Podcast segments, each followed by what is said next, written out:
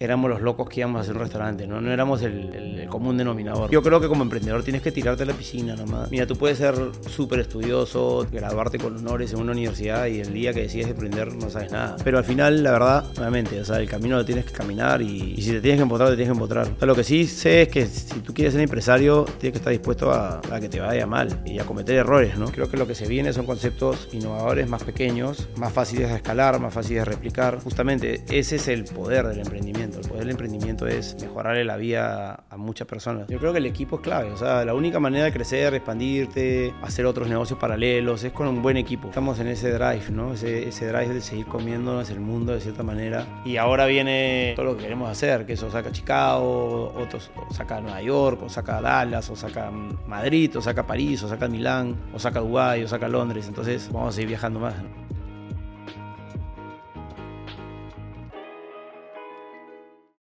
Diego, Tocayo, gracias por venir. Gracias por la invitación.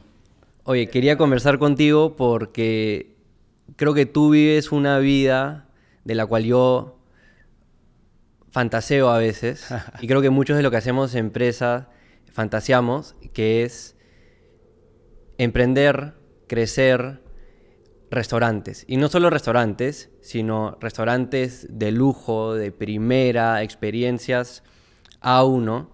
Eh, y en tu caso también, algo que también me interesa mucho es de que uno de tus restaurantes más famosos, Osaka, es justamente mi comida favorita, ¿no? Sushi, Nikkei, o sea, yo mato.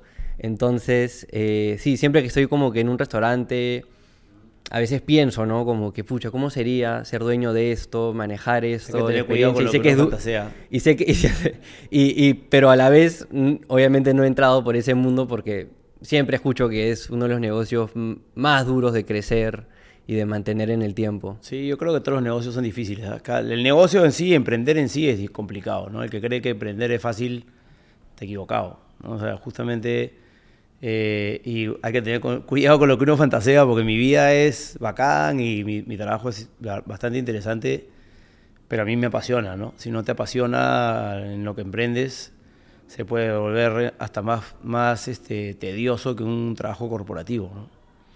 ¿Siempre supiste que ibas a tomar ese camino? Sí, o sea, yo, yo, yo he crecido con padres emprendedores, entonces mi, mi, yo, yo, yo considero que mucho lo que uno hace es uno lo que uno ve y lo que uno va aprendiendo, ¿no? En el, en- cuando uno crece.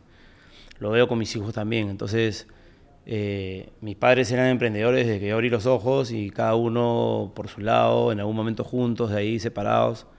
¿Qué tipo de negocio? Eh, te- textil. Es más, yo vengo de un mundo textil. Yo empecé emprendiendo, yo he hecho muchos emprendimientos, ¿no? O sea, eh, MSK y Osaka, digamos que es el, el más exitoso definitivamente.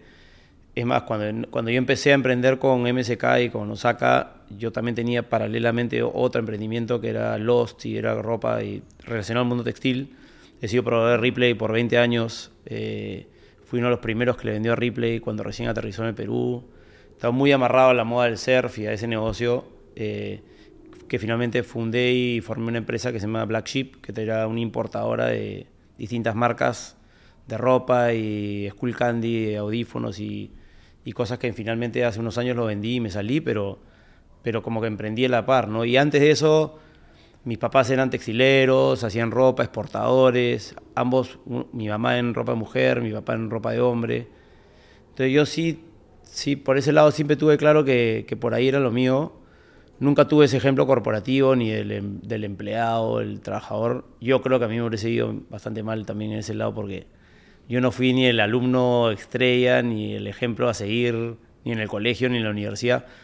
El comentario siempre mío era que era muy distraído, que era que no prestaba atención, que me, iba por, lo, por otros lados. ¿Eres creativo? Soy bastante creativo. Es más, mi, mi trabajo es casi que 100% creativo. Entonces a mí me gusta mucho eso. O sea, En el colegio de chiquito, ¿cómo se manifestaba esa creatividad? en arte, tal vez sí. en el- o sea, yo, si me ten- yo estuve en el Newton y tenía la, la oportunidad de escoger o química o música. Entonces me iba por la música. O biología o arte, me iba por el arte, ¿no? Pero sí, o sea, incluso en el colegio, cuando estuve en el colegio, yo de chico hacía, montaba skate. Y a los 14 años o 15 años hacía mis propias lijas. Y las. Mi padrastro me enseñó a hacer lijas con sílice y con pintura. Y hacía mis lijas y, y vendía mis pliegos de lija ahí en, en el cole, ¿no? Ese creo que fue mi primer emprendimiento. ¿Tus papás no te exigían de cierta manera que te vayan en el colegio, tal vez porque ellos venían de este mundo de, de ser emprendedores, empresarios? No, mis papás no fueron muy exigentes en el tema del colegio. Yo tampoco fui un mal alumno, o sea, no sé si la palabra es mediocre, pero, pero ahí estaba, pues no, o sea, tampoco, Pasabas. nunca tuve un jalado. Claro. Nunca tuve un jalado y tampoco nunca fui el más premiado, pero creo que mi colegio fue bastante fácil, fue bacán, me gustó mucho ir al colegio, fue una experiencia increíble. No fue un hustle, ¿no? Fue, no fue algo trabajoso, difícil. Creo que justamente después que salgo del colegio, yo salí del colegio a los 16, que en realidad era bien joven, entonces yo a los 16 no tenía mucho una idea de qué hacer, entonces seguí el rebaño y todos a la de Lima, bueno, vamos a la de Lima, ¿no? Entonces hice dos prelimas, a la segunda prelima, a la segunda prelima empecé a darme cuenta que por ahí no era, Yo, yo también hice la pre-Lima. Sí, le hice la primera. pero dos, pues, yo- ahora, en mi época ingresar a la universidad era yucasa. O sea, no, no, no, no es lo que yo veo ahora en los chivolos, ahora cualquiera ingresa, ¿no? Pero antes era súper difícil, era súper competitivo, habían puesto pocos cupos, no habían tantas universidades, yo salí en el 92. Entonces, pero de ahí después a dos prelimas yo me empecé a tirar hacia la arquitectura, que es un poco lo que yo siempre, por el lado creativo, el lado artístico, me gustaba la arquitectura, me gustaba, apreciaba la arquitectura. Y en- hice dos pre Richis, entré primer puesto en la Richie, en arquitectura.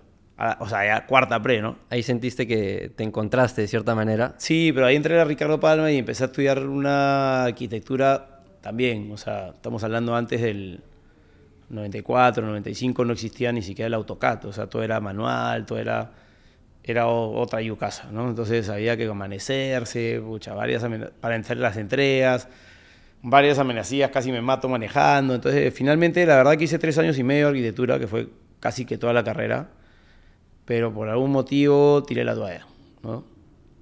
Tiré la toalla y dije, esto no es para mí, me confundí. Tal vez estaba en una etapa de mi vida que no era como soy yo, ahora tengo más paciencia y soy más tranquilo. En esa época era más hiperactivo y ese era un poco mi tema, ¿no? Era muy hiperactivo, entonces me costaba sentarme a hacer los trabajos y todo, pero me gustaba. Pero había una idea de, de qué querías hacer al momento de dejar la, la universidad o no? Porque no es poca cosa. O sea, meterte tres años de carrera. O sea, quería ser arquitecto y quería hacer arquitectura, pero en el camino dije, bueno, esto no me gusta porque la forma como me la enseñaban no me estaba gustando, ¿no? Entonces dije, me salgo. Entonces le dije a mi mamá, mira, ¿sabes que voy a salir? Y ella me dijo, bueno, te sales, pero te metes a otra cosa. Automáticamente, ¿no? Entonces yo, lo otro que me jalaba mucho era el turismo. Entonces me metí a San Ignacio, cuando todavía no era universidad, a estudiar hotelería y turismo. Era escuela, y ahí al año que estuve ahí se convirtió en universidad, entonces de- de nuevo era universitario. Pero a la misma vez trabajaba con- empecé a trabajar con mi papá en ropa. Entonces empezamos a traer unos polos de Estados Unidos, empecé a, a distribuir ropa importada en todo el Perú. O sea, tenía mi oficinita ahí, tenía 18 años y estaba yo. Entonces, mientras que todos mis amigos estudiaban, yo un poco que trabajaba, ¿no? Entonces he hecho un poco las cosas al revés, es lo que te contaba. Cuando entraste ahí tenías cuántos años? No, ahí trabajé creo que los 19 hasta los 22. Ya. De los 19 a los 22 hice este negocio que se llama American T-Shirts y básicamente importaba marcas relacionadas al surf, que era lo que me gustaba y lo que hacía. Mi papá era el, dis- el distribuidor de Gocha en Perú y antes había sido Quicksilver, entonces yo obviamente me empecé a trabajar con mi papá y, y básicamente el trabajo con mi papá era encárgate tú, ¿no? Entonces yo te apuntalo y ahí tú te encargas y ahí empecé a abrir mercado, empecé a abrir, a vender en provincias, desde Tacna hasta Piura, eh, a pararme en las tiendas ahí a cobrar mi plata pues todos los viernes, ahí a costar la caja para que me paguen algo. Y justo fue la época cuando empezaron a llegar las departamentales. Entonces llegó Ripley, llegó Falabella, empezamos a venderle a ellos también. Pero así como llegó la departamental y abrió una oportunidad, empezó también a matar a todos los otros clientes que yo tenía, ¿no? Entonces de ahí yo empiezo a tener más problemas para que me paguen, empieza un poco ese carrusel de que dame más mercadería para yo poder pagarte, que es la clásica. Y finalmente vino un niño en el 98 que, que mató a todos, o sea, ahí ya todo el mundo se quedó entre el niño y las departamentales, todos los clientes chicos murieron. Y ahí es un poco donde yo, este, yo ya estaba, yo, yo a Herrera, mi socio actual en Osaka, Y el MSK es, es, mi amigo de toda la vida, o sea, no de toda la vida, pero mi mamá, nuestras, nuestras familias son amigos, siempre nos conocimos. Y, y, sobre todo éramos amigos del surf, ¿no? Corríamos mucha tabla. Y él tenía un trabajo en Procter Gamble, un puesto en la parte comercial muy bueno. Y él me dice, yo, yo, voy a renunciar porque la verdad que no estoy convencido con, con, lo que estoy haciendo, voy a renunciar, me voy a liquidar bien, me voy a ir a, a Bali. Él dijo, bro, vamos. Vamos, ¿no? O sea, yo cierro esto que nadie me paga y nos vamos. Entonces, yo, él renunció, yo cerré, bueno, cobré lo que pude cobrar, vendí mi carro, que era el único asset que tenía, y, y dijimos, bueno, vámonos, pues, ¿no? Entonces, yo no había, yo en realidad había estado mucho tiempo en Perú, no había salido como tablista, no conocía Hawái, no conocía Indonesia, que eran son lugares importantes para mí. Nunca había ido a Europa, ¿no? Entonces tenía 22, 23 años. Dije, bueno, ahora o nunca. Y terminé haciendo este gap year, ¿no? Este, esto que la verdad que hoy día, pucha, increíble haberlo podido hacer. Y es más, yo tengo, mi mujer tiene un hijo de 21 años que hoy día está estudiando afuera.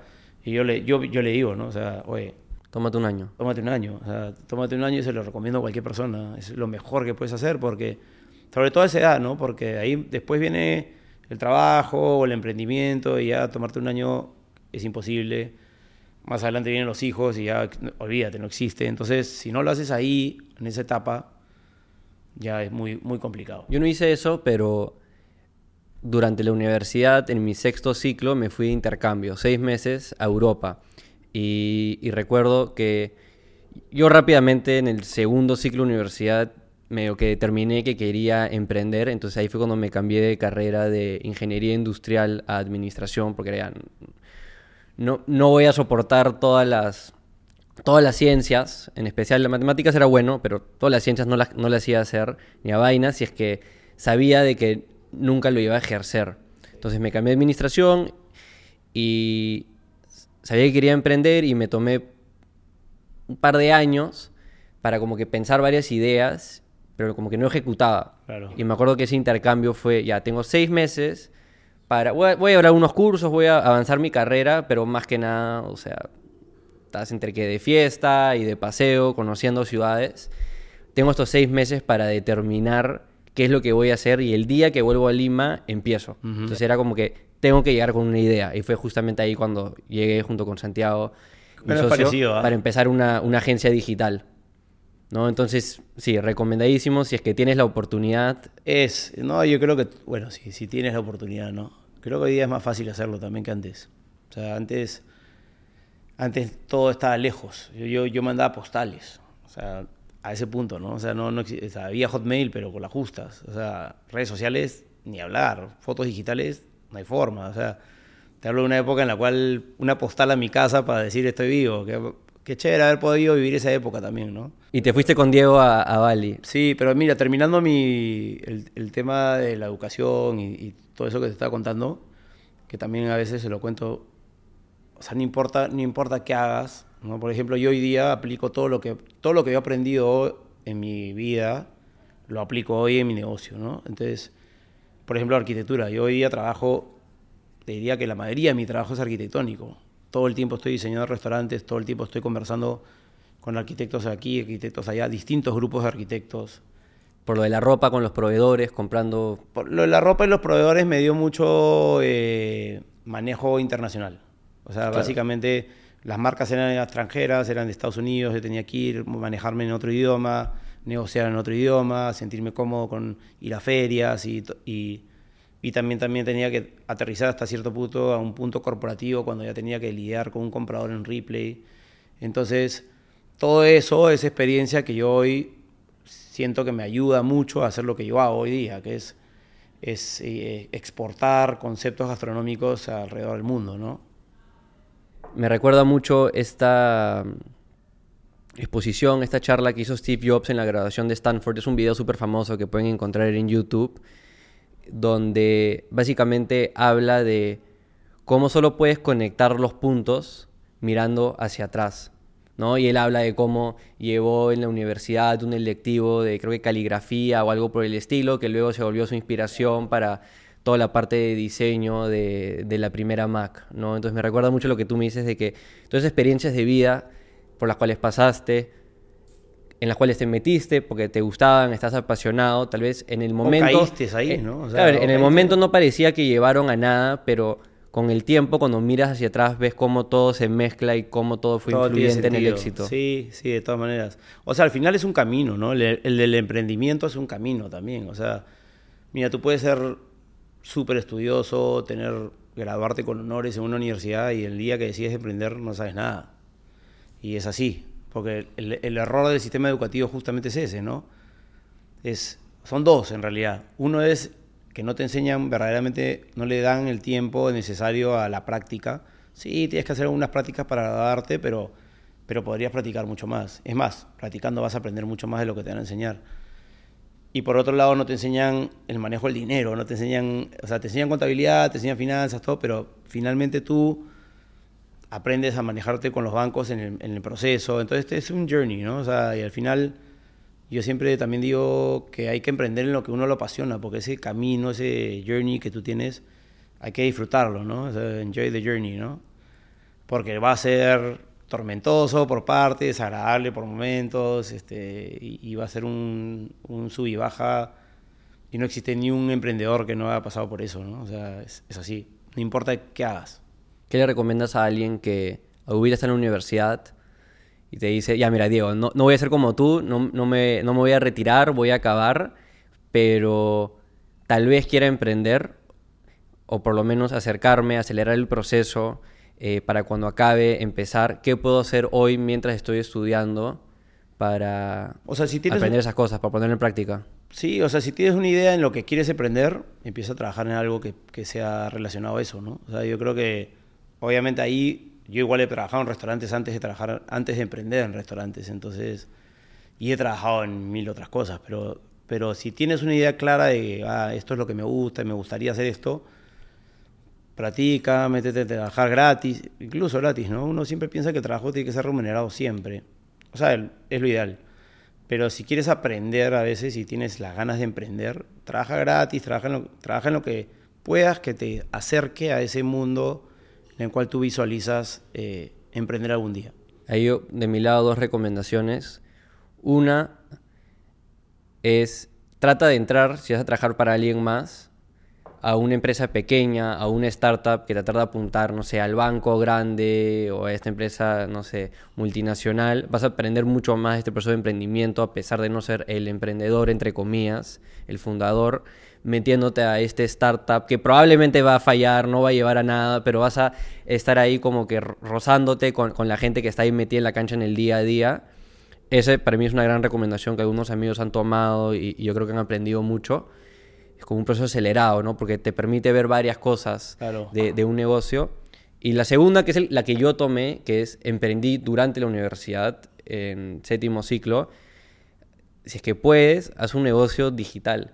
Porque yo emprendí, cuando, cuando empecé mi, mi- mi agencia, Te trabajaba, puse todas mis clases en la noche Claro. y trabajaba 8 de la mañana, tipo 5 de la tarde, ¿no? Vendiendo, consiguiendo clientes, haciéndoles todo su marketing digital. Y luego me iba a mis clases pues de 7 a 10 de la noche, pero en la clase me sentaba atrás y como era digital podía sentarme y seguir avanzando en el emprendimiento en lugar de que, no sé, si hubiese empezado un restaurante, imposible. Yo empecé, y en realidad yo empecé Osaka y todavía no me había grabado. Eh, Cuando nosotros empezamos Osaka, yo en verdad ahí vine a hacer un internship acá, como unas prácticas profesionales aquí que tenía que hacer para graduarme. Y escogí venir acá a Perú porque por algún motivo quería hacerlo acá.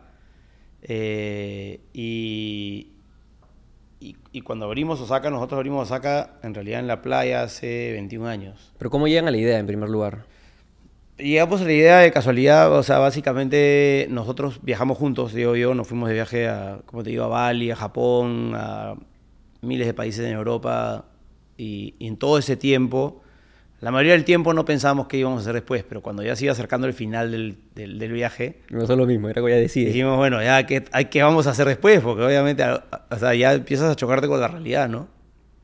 Y, y la realidad es que habíamos disfrutado mucho, eh, y, y es- y a veces las cosas pasan, no voy a decir por suerte, pero por azar, ¿no? En, en nuestro, en nuestro caso, nosotros queríamos abrir un restaurante en Indonesia. O sea, yo me quería quedar a vivir en Bali, ¿no? Yo soy, tablista y yo, este lugar es el paraíso, yo me quedo acá, ¿no? Pero lo que sí atiné fue, bueno, si vamos a venir a trabajar a un país donde no sabemos el idioma y tampoco sabemos de esto, bueno, nos van a comer vivos, ¿no? Entonces, vayamos a aprender cómo se maneja esto, de qué se trata un emprendimiento gastronómico. Yo tengo la oportunidad de terminar una carrera que no había acabado y ahí venimos y abrimos las cosas en Bali, ¿no? En esa época, ¿cómo era, cómo era el mundo gastronómico en Perú? Porque hoy en día conocemos a Perú como acá, o sea, tenemos los mejores platos, los mejores restaurantes, los mejores chefs, pero en esa época... No, en esa época era otra cosa. Eso también es otra cosa. Nosotros, o sea, si hay un tema de suerte en algún emprendimiento es porque a veces estás en el momento indicado, en el, ¿no? en the right place, in the right time. Para nosotros fue justamente eso, en el momento que nosotros abrimos, incluso estábamos antes, ¿no? Cuando nosotros abrimos Osaka y decimos, bueno, vamos a hacer un restaurante, éramos los locos que íbamos a hacer un restaurante, ¿no? No éramos el, común denominador, ¿no? Habían restaurantes, o sea, estaba Gastón con Astrid y Gastón, que era un poco mayor que yo, algunos años más que yo. Estaba Rafael con Rafael. Y ahí estaba La Gloria con Oscar Velarde y habían otras cosas más, más de mi mamá, de la época de mi mamá, de mi papá, ¿no? Los restaurantes que vendían mis viejos. Pero no había nada, ¿no? No había ni un glamour atrás de los restaurantes tampoco. Pero nosotros sentíamos que había que hacer algo eh, que no había... Nosotros siempre hemos mirado hacia el mundo y hemos dicho, y, hemos, ahí hemos visto hacia acá. Como hace mucho emprendedor, ¿no? ¿Qué cosa falta acá, no? Y en nuestro caso faltaba un lugar con onda, cool, que tenga vibra, que tenga ambiente, que tenga todos los elementos que un restaurante debe tener hoy, que hoy día, claro, hoy día, es como un no-brainer, ¿no? Claro, tienes que hacer todo eso, pero en ese momento era todo lo opuesto, o sea, todos los restaurantes eran más bien súper serios, súper formales. Y yo, yo terminé una carrera en, en, FIU en Estados Unidos, en Miami, en Florida. Y estudié Restaurant Management, ¿no? Entonces este, terminé mi carrera ahí. Y ahí sí tuve un Bachelor's Degree en Restaurant Hospitality Management con un Major en Restaurant Management. Y Diego, que es mi socio, se fue a, trabajar allá de bartender y a hacer catering, entonces... La vi un poco más en la cancha. Sí, los dos, los dos agarramos bastante experiencia en ese sentido. Yo desde el lado eh, textual y también obviamente algún cachuelo que hacía por ahí. Y Diego es el lado de la práctica. Y de ahí Diego se regresa a Perú antes que yo y empieza, bueno, eh, hace un, negocio de catering con un socio, con un chef, porque ni Diego ni yo somos chef, ¿no? Entonces es un gran, es algo que también nos diferencia bastante de la mayoría de los empresarios aquí en Perú, sobre todo del rubro, es que casi todos son chefs, ¿no? Son chefs que han hecho sus restaurantes. Y nosotros o sea, tenemos mucho conocimiento hoy, 20 años después, pero en ese momento... ¿Hoy te defiendes cocinando o no? Sí, algo. No tanto, ¿ah? Me defiendo creativamente. O sea, yo, yo, soy como un... Da sugerencias. Yo soy un director creativo. Yo trabajo con todas las partes... Yo, yo lidero todos los procesos creativos desde el lado de, la gastronomía, el lado del diseño gráfico y la comunicación, desde el lado de la experiencia el, del cliente y el lado de la arquitectura, el diseño en general. ¿no? Entonces en ese sentido sé bastante, pero ahora si vienes a mi casa no te voy a hacer algo muy... Pedimos delivery. Me gusta la parrilla, me gusta la parrilla, esa es fácil. pero sí, entonces por ahí fue, o sea, fue como... Hay muchos emprendimientos que suceden de casualidad, ¿no?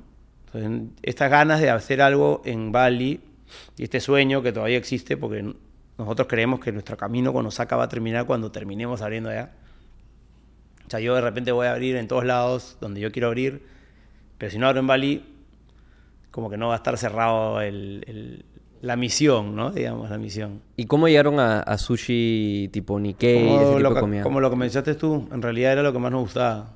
A mí me gustaba mucho, pero para ser sincero, yo tenía una enamorada que, que es, la que nos enseñó a hacer sushi, que ella tampoco era muy buena, pero había hecho unas clases.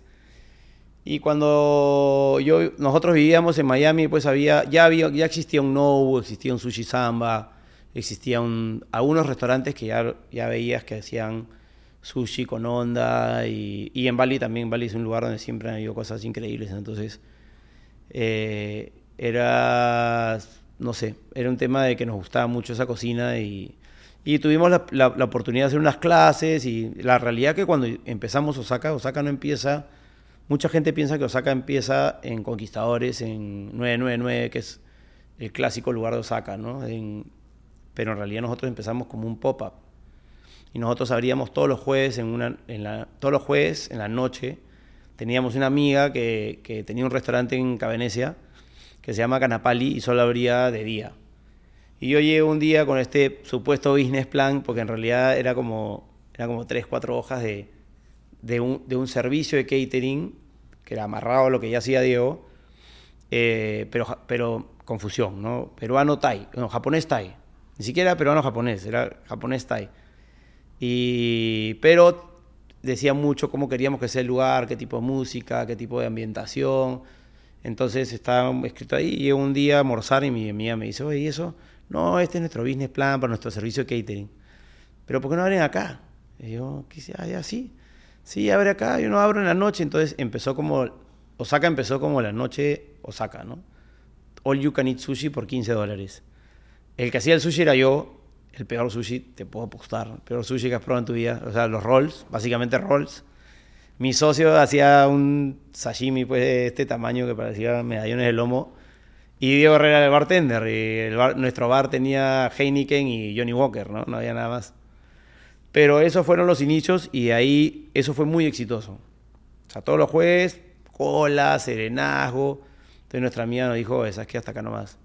Vayan a buscarse otro lado. Mucha gente se va a preguntar, te paro ahí un segundo porque mucha gente se va a preguntar cómo lograron de que sea exitoso eso. O sea, fue meramente esta oportunidad que tomaron, este hueco que llenaron en el mercado de, como tú dices, ¿no? Japonés está ahí relativamente como que caro, si bien era Bueno, ahí no era, ahí no era caro, pero era... era Una experiencia de, de lujo dentro de un pop-up, ¿no? Era, algo distinto. Era algo distinto. Mira, el término pop-up em, apareció después. En realidad nosotros creo que fuimos el primer pop-up del Perú, ¿no? O sea, sin saber, ¿no? Ni le decíamos pop-up, o sea, era, era un restaurante que abría los jueves y lo convertíamos, o sea, nosotros decorábamos el lugar con telas, con lamparitas de papel y le damos y traíamos un DJ y fue exitoso más que nada por la juerga. Y al inicio más claro, como era más esta experiencia era más como que amigos y familiares que empezaron a ir. Era en Friends and Family y había un DJ que le ponía mucha onda. Entonces, en esa época justamente nosotros lo que teníamos claro era que queríamos hacer algo con onda. Nada nada shy, ¿no? Nada tímido. Entonces, no, música electrónica y lounge, la música lounge en realidad, que era una electrónica tranquila. Aquí todavía no, no había habido ni el boom de la música electrónica, ni el boom de los restaurantes, ni el boom de la cocina Nikkei. ¿no? El tema de Nikkei también entró poco a poco, de casualidad, ¿no? de hecho.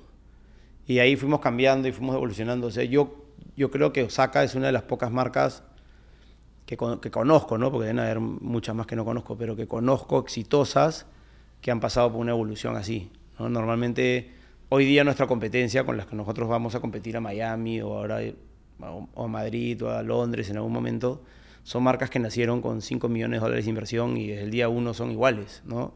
Como Suma, Nobu, Novikov, Sushi Samba, Amazónico, todas son marcas que nacieron tal como son hoy.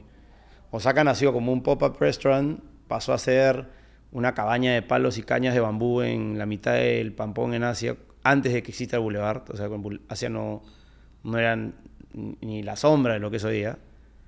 Y, y ahí hemos seguido evolucionando y hemos seguido evolucionando. Y, nosotros, creo que nuestro ADN de evolución es lo que nos ha permitido verdaderamente tener 20 años y seguir estando y, y, seguir posicionados no solo acá en Lima, sino en todos lados como lo que somos, ¿no? ¿Cuál fue el primer local hecho y derecho donde manejaste la arquitectura y con opening? Bueno, en, realidad fue el, en realidad el de Asia fue el primero. O sea, pero Asia era básicamente ese, esa plaza donde estaba la huaca, los tres chanchitos y un chifa y cuatro cosas más. Y eso era todo Asia, ¿no? Y, y más adelante había como, más hacia las playas, había como un, un ensayo de Plaza Nueva donde está las tres... Eh, la Superrueda, había un market, un intento de discoteca, nosotros y hacia la radio, que recién empezaba.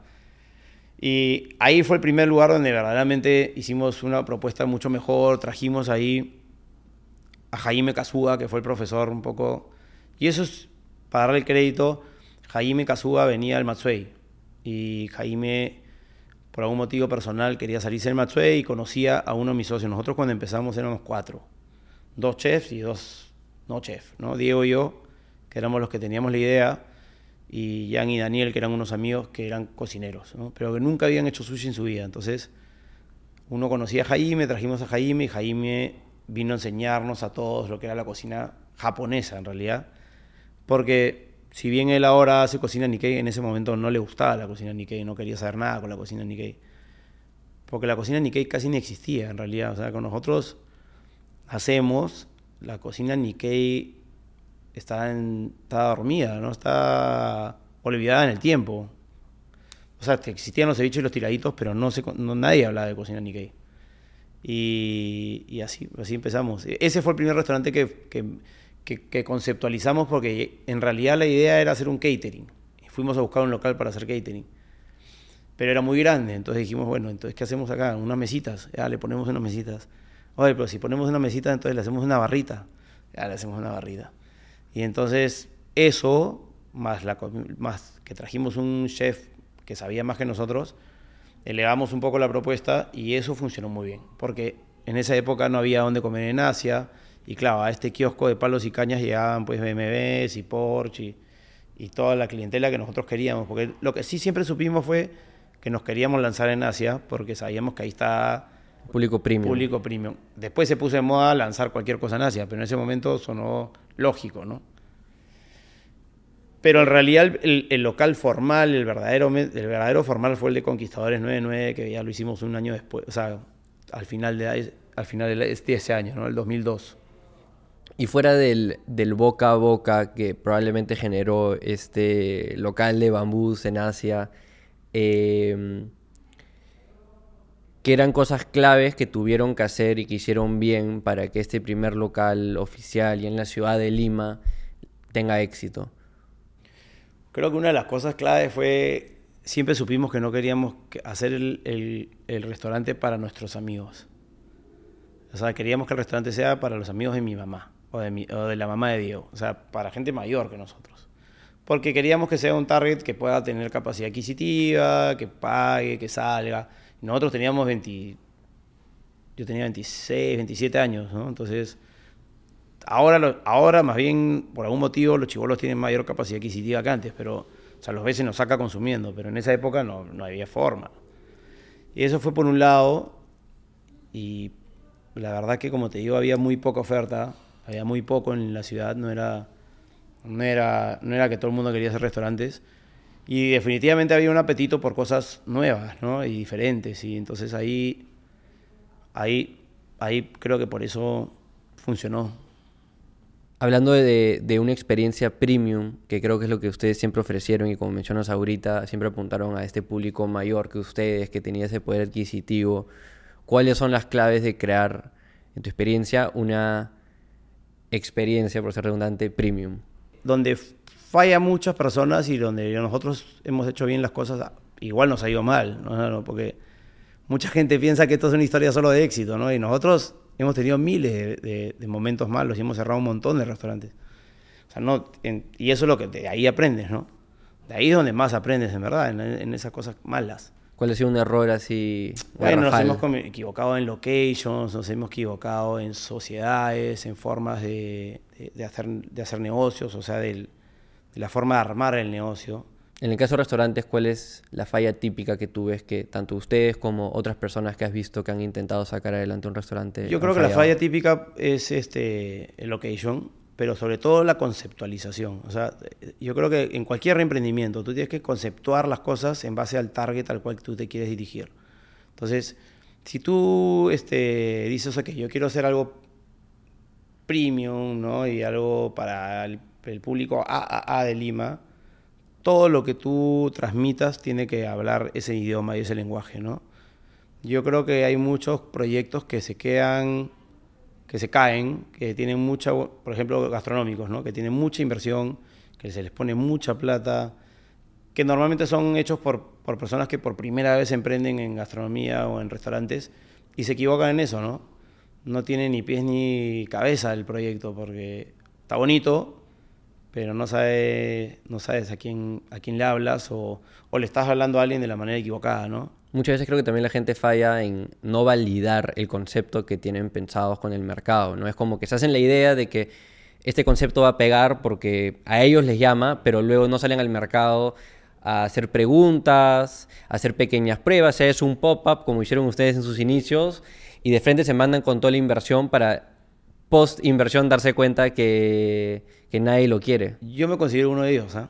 O sea, yo soy... Necio con tus ideas. No, pero, pero, pero a, a mí me gusta, o sea, yo siempre he sido bien risk, taker, ¿no? Entonces, este, o sea, a mí los estudios de mercado y esas cosas que siempre me han pedido, me cuestan. Me cuestan porque yo pienso igual que como tal vez Steve Jobs pensaba, ¿no? El público no necesariamente sabe lo que quiere porque no, no ¿por qué tendría que saber lo que quiere si no, no se lo ha demostrado, ¿no? Entonces, en ese sentido, nadie podría ser creativo si fuese así. Si te guiaras por solo lo que el mercado demanda, nunca podrías darle algo nuevo a ese mercado, porque siempre estarías basándote en lo que ese mercado pide. Claro, pero es esta espada doble filo que... Entonces tienes que tener ahí, no puede ser ni uno ni el otro, ¿no? Yo creo que es ahí, yo creo mucho en el balance y creo que ahí, en, ese punto que tú mencionas, hay que ser bien balanceado. Hoy hay muchas maneras de, medir ese impacto y medir ese, esa demanda y saber qué el público qué necesita y qué quiere pero también creo que es una obligación hacer las cosas diferentes. O sea, tú tienes que salir del status quo.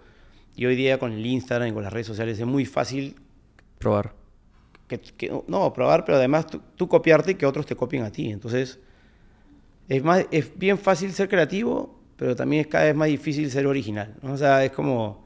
Porque justamente la réplica viene rápido. Entonces, y por otro lado, en, en, lo que nosotros hacemos, que es... Eh, crear experiencias, las experiencias tienen que ser 360. ¿no? Entonces, eh, en el caso de Osaka, por ejemplo, es una experiencia, overall, es una overall experience eh, de 100 puntos. Eh, yo siempre doy el ejemplo de la, de la iglesia. ¿No? la iglesia lo hace muy bien, la, la, iglesia lo ha hecho increíble por muchos años. O sea, usan el órgano para tus oídos y usan el incienso para el olfato y las velas y, las y todo esto para la visión y, generalmente la experiencia de ir a la iglesia está creada para impactarte. ¿no? Tiene sus para rituales impactar en todos tus sentidos. En todos tus sentidos. Entonces, un restaurante es igual. Un restaurante tú llegas y tiene que oler algo y tienes que, visualmente te tiene que impactar. Y ahí viene el servicio, y ahí viene la comida, y el ruido que hace la comida, y el olor de la comida. Entonces, si tú te concentras en que todo eso no solo sea bueno, sino también tenga un hilo conductor, tenga lógica, ¿no? que es donde muchos restaurantes fallan. Es la comida está buena, pero el lugar feo. O el lugar está increíble, pero la comida está fea. O la comida está buena, el lugar está increíble, el servicio malísimo. Entonces, ahí es donde yo creo que donde todos tienen una oportunidad, todos tenemos una oportunidad de mejorar.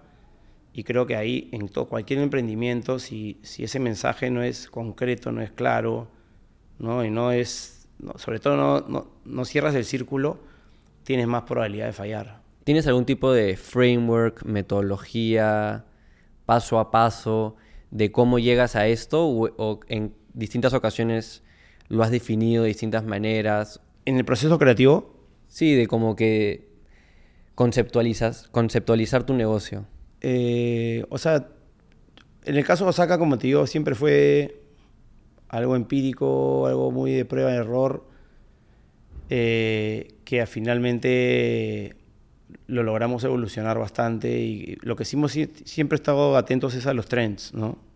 Eh, no tengo un framework. Eh, hoy, hoy por hoy creo que tenemos más claro qué funciona y qué no funciona y, sí, hoy día, como yo te decía, yo nunca quise ser eh, parte del mundo corporativo, pero yo hoy día tengo una corporación y hoy día mi corporación se vuelve, se está, nosotros estamos obviamente construyendo algo que dure, que perdure, ¿no? Incluso cuando nosotros no estemos. Entonces, en ese sentido, tiene todos los procesos y todos los frameworks que debe tener para que esta cultura eh, persista y funcione, ¿no? Y no, no dependa de nosotros como, como líderes. Hay un libro muy bueno que quiero recomendar a, lo que, a los que nos escuchan, que se llama This is Marketing, esto es marketing, de un hombre que se llama Seth Godin, que justamente da estos frameworks, da eh, estas preguntas también a resolver eh, te da como que 14 preguntas fuera de toda la teoría y historias que cuenta en el libro que ayudan a justamente conceptualizar algo distinto, diferenciado, pero que también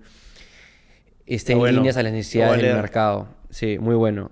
Eh, nosotros en un momento, tú sabes que nosotros en realidad tuvimos una etapa, nosotros hemos tenido distintas etapas. Y la primera, los primeros 15 años de nuestra existencia han sido solo basados en Osaka. ¿no? Y en un momento yo viví cinco años en Buenos Aires manejando Osaka ya, y Diego vivía acá en Lima, y obviamente íbamos y veníamos, pero cada uno tenía su Osaka. ¿no? Y el Osaka acá era totalmente distinto al Osaka allá. O sea, en el sentido de que el Osaka acá era un restaurante chiquito en Conquistadores, en una esquinita de 60 cubiertos, y el Osaka allá era el restaurante del año de 160 cubiertos, de dos pisos, gigante. Entonces mi visión de Osaka era diferente a, a la visión de Diego, ¿no?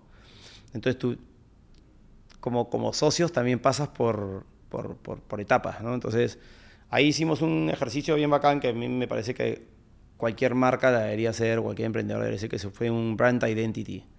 Y fue un trabajo hecho con una agencia de publicidad, pero en la cual se definió cómo debe vestirse, hablar, caminar. Visualizamos Osaka como una persona. Claro, un avatar a veces lo llaman. Monstruo fue.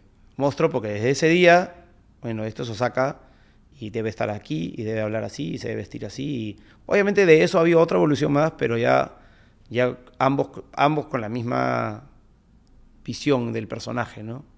Y una vez de que el restaurante pasó de este boca a boca inicial, Friends and Family, etcétera, ¿qué hicieron en cuanto a marketing, ventas, promoción para que se expanda?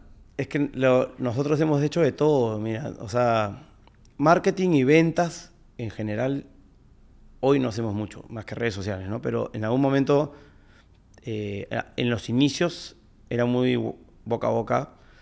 Eh, hacíamos, o sea, hacíamos catering, el catering era una manera de promocionarnos, entonces siempre fue parte del negocio. Teníamos el restaurante Conquistadores, teníamos el restaurante en Asia, porque ahí volvimos a abrir en Asia unos años después. Y hacíamos eventos y aparecíamos en matrimonios y aparecíamos en, fiestas electrónicas, en los VIPs y no sé qué, o sea, donde la oportunidad caía. Y, y por otro lado, cuando, empezamos a salir de afuera y abrimos en, en, Buenos Aires y ahí en, Chile ya empezamos a poner anuncios en LAN, en la revista de LAN, en la revista IN, alguna, alguna que otra revista, porque había muchos medios impresos más que medios digitales en ese momento. Pero creo que para un restaurante el mejor marketing es, eh, es el word of mouth, ¿no? El boca a boca. Buen servicio, buen producto es el mejor marketing que tú puedas tener.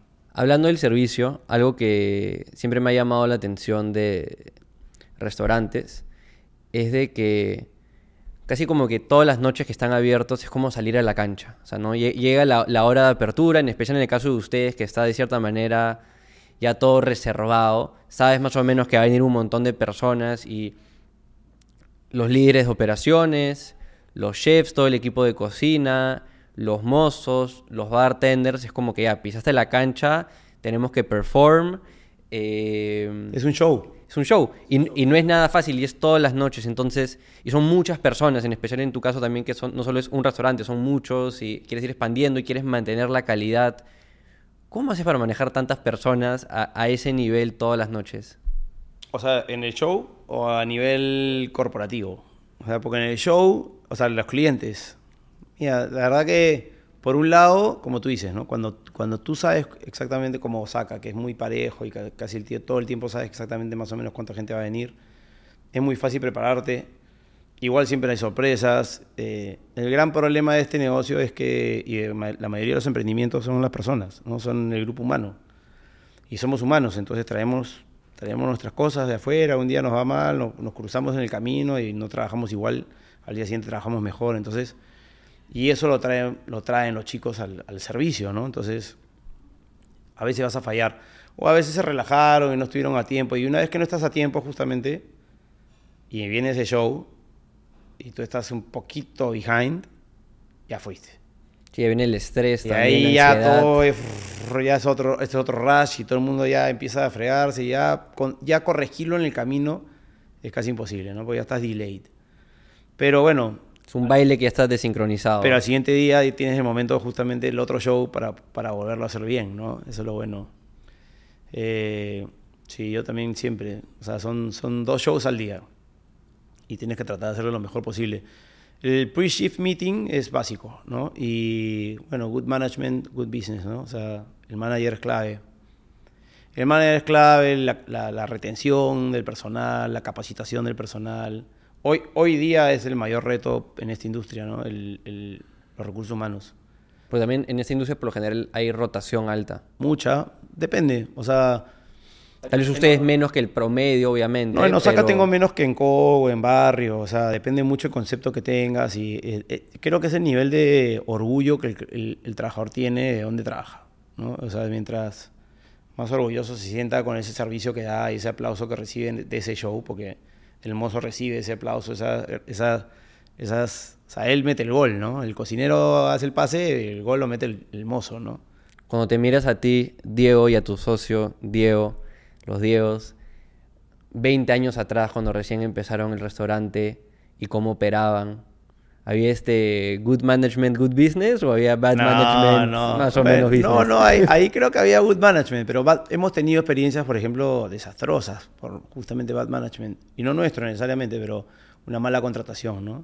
Entonces nosotros somos un, un caso de éxito, pero hemos tenido dos restaurantes de México que hemos cerrado.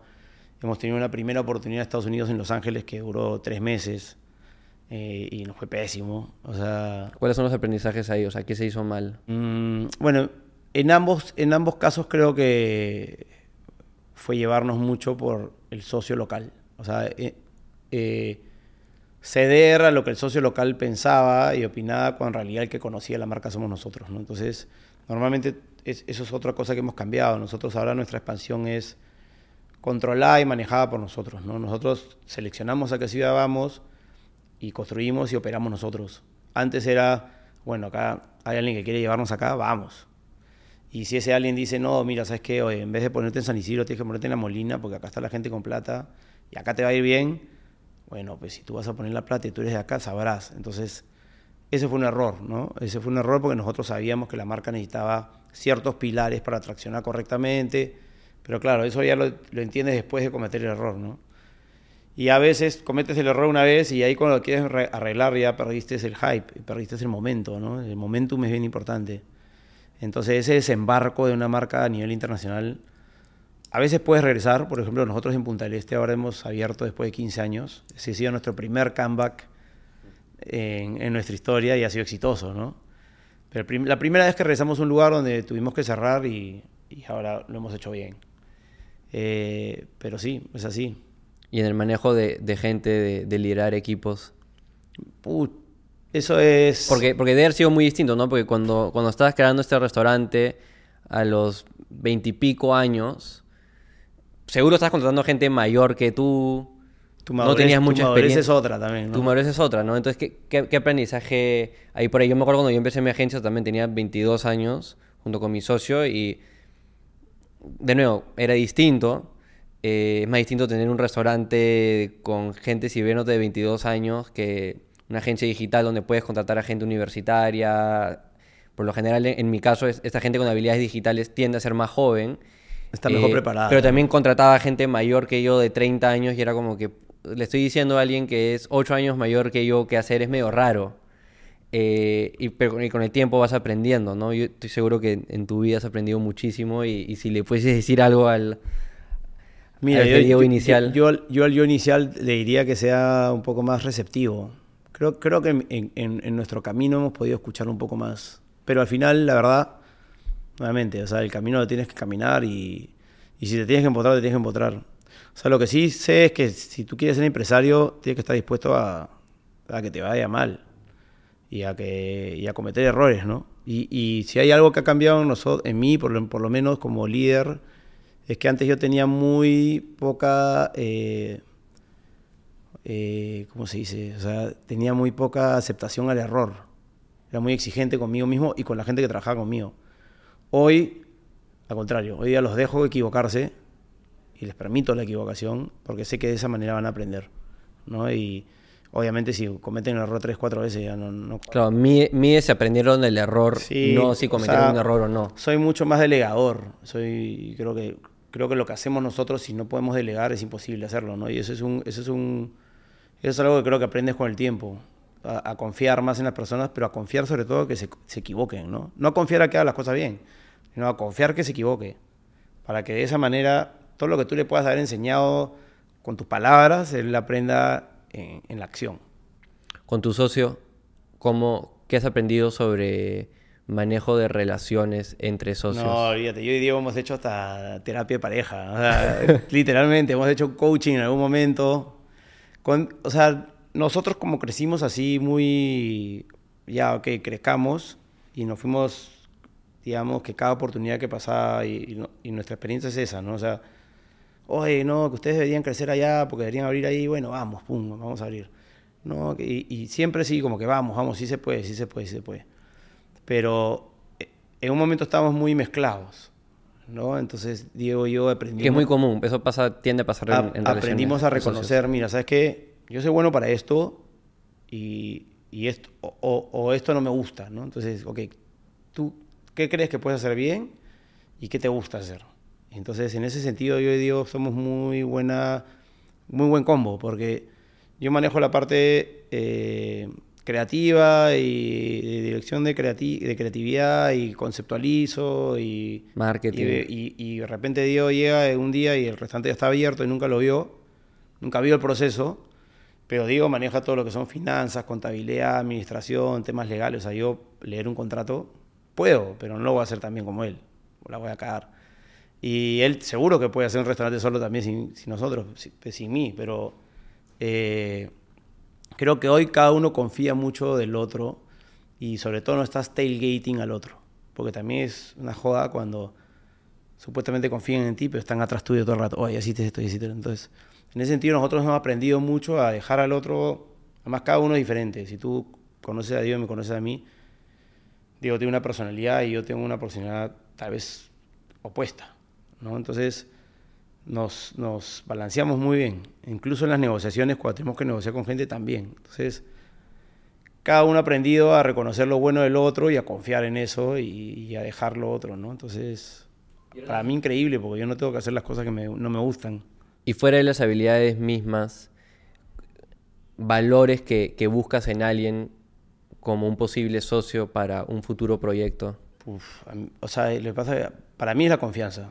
O sea, para mí como socio, es antes que nada, antes de su capacidad intelectual, su visión de negocios y todo, es poder confiar en esa persona en todo sentido, ¿no? Yo creo que eso es clave, porque vas a emprender algo que te puede, se puede convertir en un proyecto de vida y más adelante en el sustento de tu familia, y entonces tiene que ser alguien en el cual tú confíes, que tú sabes que además si mañana te caes en el avión y, y te quedaste solo, y él se quedó solo, de cierta manera tu familia va a estar bien de las manos de él, ¿no? Entonces, full confianza.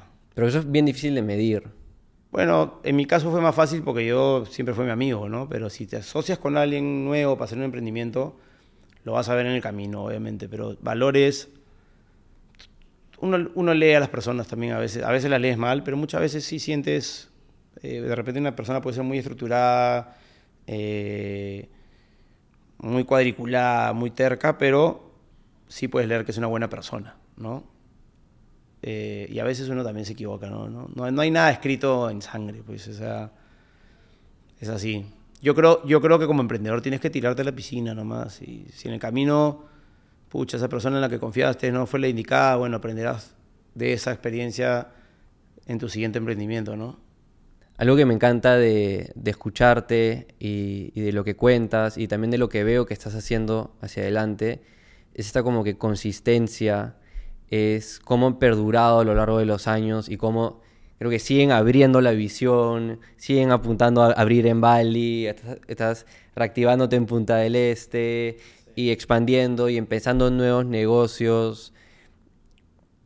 Y lo admiro porque veo mucha gente que es como que tiene un, un one hit wonder, ¿no? Como que empiezan un negocio, le fue bien y o no tienen la energía para seguir emprendiendo y, y empezar más cosas, o no tienen la confianza para seguir haciéndolo eh, o ya están matados por alguna razón, ya no quieren, pierden la motivación, pierden la pasión, el gusto por el tema.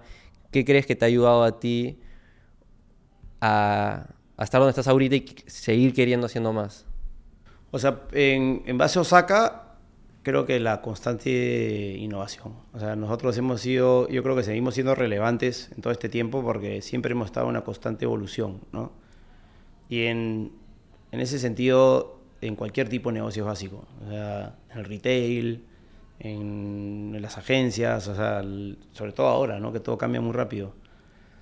En, el, en, en, MSK creo que nosotros tenemos muchas ganas dentro de MSK. para nosotros el mundo es chico.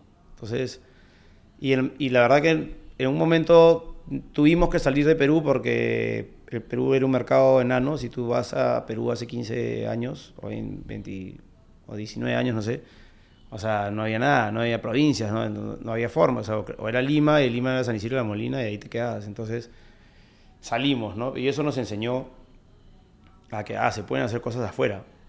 Y ahí se puede hacer cosas también en otros países. Y entonces ahora como que ya estamos en ese drive, ¿no? Ese, ese drive de seguir comiéndonos el mundo de cierta manera. Y de ahí nos volvimos emprendedores en Endeavor y, y llegamos a Endeavor y, pasamos por todo el panel de selección nacional, de ahí nos fuimos a Milán, pasamos al International Selection Panel, que la verdad que ha sido una experiencia increíble ser parte de Endeavor y, y tener todo este, este acceso a este network, pero ellos te meten mucho el chip de que hay que pensar como loco, ¿no? Think crazy, ¿no? Y entonces hay, muy, hay mucha gente que piensa que nosotros o somos muy ambiciosos, que, que no me considero una persona ambiciosa, no, creo que ni Diego ni yo seamos ambiciosos, pero sí creemos en lo que hacemos y, y, creemos que se puede hacer en, todos lados. Entonces... Y les gusta, entonces como que why not, ¿por qué no? Bueno, eh, ahí está el camino de Osaka también, ¿no? Osaka nos ha llevado a, miles de ciudades y a conocer el mundo, ¿no? Nosotros empezamos viajando juntos y hemos seguido viajando a través de la historia de Osaka, ¿no? O sea, en un momento fue Buenos Aires, de ahí Chile, de ahí Sao Paulo, de ahí yo Latinoamérica lo he conocido a través de Osaka. Yo no tampoco había viajado a Latinoamérica, creo que a Guayaquil y ahí cero. Entonces, y ahora viene todo lo que queremos hacer, que es Osaka Chicago, otros Osaka Nueva York, Osaka Dallas, Osaka Madrid, Osaka París, Osaka Milán, Osaka Dubái, Osaka Londres. Entonces, eh, no sé, o vamos a seguir viajando más, ¿no? Hablando de, de expandir como mencionaste, ¿no? Buenos Aires, Sao Paulo, Santiago, Bogotá, ahora también con MSK Hospitality, que ya es como que el grupo, ¿verdad? Tienen Dondo, Kao Asian Kitchen, Noritaco, Kuru, Barrio, Carnaval, eh, ¿no? Tienen Kuru, por ejemplo, está en Arabia Saudita.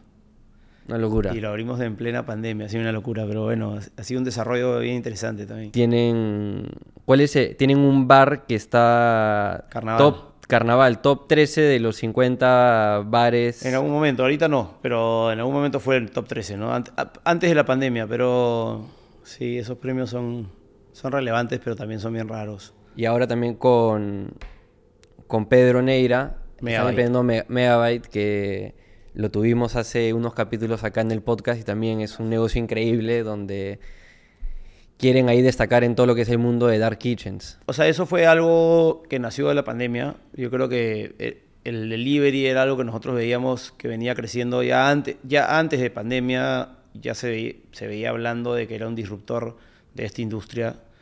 En otros lados venía creciendo mucho, 50% de las ventas de restaurantes era de delivery.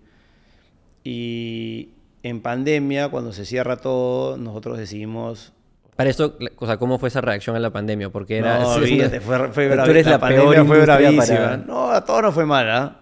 Creo que la hotelería todavía no se recupera, pero, pero los restaurantes fue cosa heavy, porque era, un tema sanitario, ¿no? Esto era una... Y yo y Diego siempre mencionábamos que nosotros habíamos pasado por todas, porque en realidad, la verdad, habíamos estado en Argentina y habíamos visto la peor inflación de la historia, o sea, ahorita se habla mucho de la inflación, pero nosotros hemos vivido una inflación en Argentina de 15 años, ¿no? Siempre, o sea. Y yo decía, no, habíamos pasado por todo, nos habíamos peleado, con, en un momento nos habían cortado la luz, habíamos estado 45 días peleados con, la, con el NOR, que es la compañía que te da la luz, o sea, de todo. Pero nunca habíamos medido pues, una, una pandemia sanitaria, ¿no? Una, una, crisis sanitaria. Global. Global, además. No, y cuando recién pasó era, era, era terrorífico, porque en, en verdad empezaron a llegar todos estos WhatsApps y PDFs del nuevo mundo y cómo iba a hacer todo y te empezaban a bombardear por todos lados de, de cómo las cosas iban a cambiar, que la verdad que nada ha cambiado, o sea, seguimos bastante igual. Eh, y yo tenía esta visión pues de que había que atender a la gente ahora con mascarillas y con, el- con todo lo que nos requirieron, nos, hicieron en un momento, era atroz, porque yo, nosotros que pensamos en, esta experiencia que tiene que ser tu highlight del día, pues la, la- lo que nosotros hacemos es eso, ¿no? Nosotros tratamos de que tú vengas a, donde, a, nuestros lugares y que sea el highlight de tu día, y que nosotros podamos pin- pinchar tus sentidos en, esa forma, ¿no? Y tú regresas a tu casa, ay, ¿qué hiciste en el día? Uf, me fui a comer acá y estaba increíble. Y era totalmente lo opuesto, era, acá no viene nadie y cuando podamos recibirlos va a ser totalmente distinto. Entonces empezamos a pensar obviamente en cómo sobrevivir y una de las cosas fue el delivery, que nosotros habíamos tenido una experiencia, hace 12 años habíamos hecho un delivery en Buenos Aires que se llamaba Yuku y era un sitito aparte, increíble, un concepto monstruo, más juvenil, más bacán, con delivery de Osaka y todo, pero no existían los agregadores, o sea, no, no existía un Rappi ni un Uber Eats, entonces el problema ahí fue cómo vender, ¿no? Entonces estuvimos un poco adelantados a, a, a la época. Y ahora fue, bueno, ¿cómo hacemos para sobrevivir? Entonces, el prim- lo primero que tendimos a hacer fue crear submarcas de las marcas que ya teníamos, ¿no? Entonces, de Co sacamos Poke for the People, Desde las mismas cocinas de los restaurantes. de los mismos restaurantes. eso Era como darle un revenue stream más, ¿no? Entonces, de Co sacamos Poke for the People, de, de Dondo sacamos Black Burger, de, Osaka sacamos Noritaco. Y entonces, en ese, en ese esfuerzo, creamos estas marcas específicamente de deliveries que empezaron a ser exitosas. Y de ahí llegó un amigo que nos abrió la mente un poco en ese sentido, nos dijo, eh, mira, yo estoy trabajando en esta compañía que tiene cocinas ocultas, y están haciendo dark kitchen por todos lados. Travis Kalani, que es este, el ex CEO de Uber, eh, se ha metido esto a full, está con All In y Cloud Kitchens, su empresa. Cloud Kitchens. Incluso Travis es eh, investor de Megabyte. Ah, sí, no sabía. Sí. Eh, entonces, este... Ese va a tener una visión locaza de Sí, un está yendo crack, todo un esto. crack, pero, pero bueno, él, él, él, es, él, él vende este negocio de- inmobiliario prácticamente, ¿no? Y ahí hay distintas ramas. Y entonces ahí fue donde empezamos a pensar, bueno, si esto está funcionando y ahí sabíamos que en algún momento cuando todo se reseteaba, no íbamos a poder, porque por ejemplo nos saca hoy, Noritaco ya no puede existir porque ya el restaurante está full, entonces el, restaurante está diseñado para, para atender a la gente, no está diseñado para atender a la gente y hacer delivery, ¿no? Entonces empezamos a ver qué estaba pasando afuera, vimos este, Rebel Foods en India y vimos a, a, a Foodology en Colombia y dijimos, bueno, este formato tiene sentido, pero hay que hacerse de una manera. Y ahí fue donde decidimos invertir en, en una compañía que se especi- especialice solo en esto. Pasamos las marcas a Megabyte, fundamos Megabyte y, y trajimos a Pedro Neira para que se encargue de todo, que traiga el expertise que nosotros no teníamos. ¿no? Nosotros sabíamos cocinar muy bien, crear marcas, este, conceptualizarlas. Una experiencia en el mundo físico versus Sí, algo sobre más todo digital. conceptual, ¿no? Para mí era música para mis oídos, porque era, ok, hay que crear 15 marcas. Bueno, bacán, monstruo. Y Pedro traía todo el lado tech y todo el lado startups y de funding, ¿no? que nosotros en realidad no, en ese sentido no teníamos, teníamos cero experiencia. Y así creamos Megabyte, que a mí me gusta mucho lo que hemos logrado hasta ahora. Ha sido, creo que un, un gran trabajo por parte de Pedro y el equipo de todo lo que se ha logrado. Estamos en dos países, tenemos 12 cocinas, dos centros de producción, 13 marcas, pero también estamos pasando por la realidad de hoy, que es, eh, o sea, pre-pandemia levantar financiamiento era mucho más fácil que lo que es hoy día, ¿no? Entonces, una startup, una startup está hecha para, obviamente, antes estaban hechas para perder dinero constantemente y crecer, crecer, market cap, market cap y posicionamiento, pero no importa, yo te voy a seguir dando, yo voy a seguir alentando. Hoy por hoy, Necesitas más el cash. Hoy por hoy tienes que demostrar que eres rentable, ¿no? Entonces, nosotros en Megabyte estamos en esa misión hoy de, de- de- de ser rentables antes de tiempo, de lo que, antes lo que habíamos proyectado, y en ese sentido frenar un poco el crecimiento para poder... Escoger bien cuáles son las marcas ganadoras y, y- y darle más sí, cariño. Sí, sí, sí. O sea, y para al- a- alargar el tiempo de vida del dinero, porque es, es, es difícil. Nosotros estamos caminando por una parte que se llama The Valley of the Death, ¿no? En las startups. Y estamos ahí caminando lentos pero seguros por ese valle, ¿no? Pero ahí está, está súper, súper chévere. ¿Qué otras oportunidades ves en el mundo de gastronomía, restaurantes? ¿Qué cambios estás viendo? Porque tú has estado ya, ¿no? Ya más de 20 años aproximadamente en esta industria, has visto muchas cosas cambiar, pero mirando hacia el futuro, hacia adelante, ¿qué oportunidades ves, qué cambios ves por venir? Fuera de este tema de que ahora este tema de delivery es...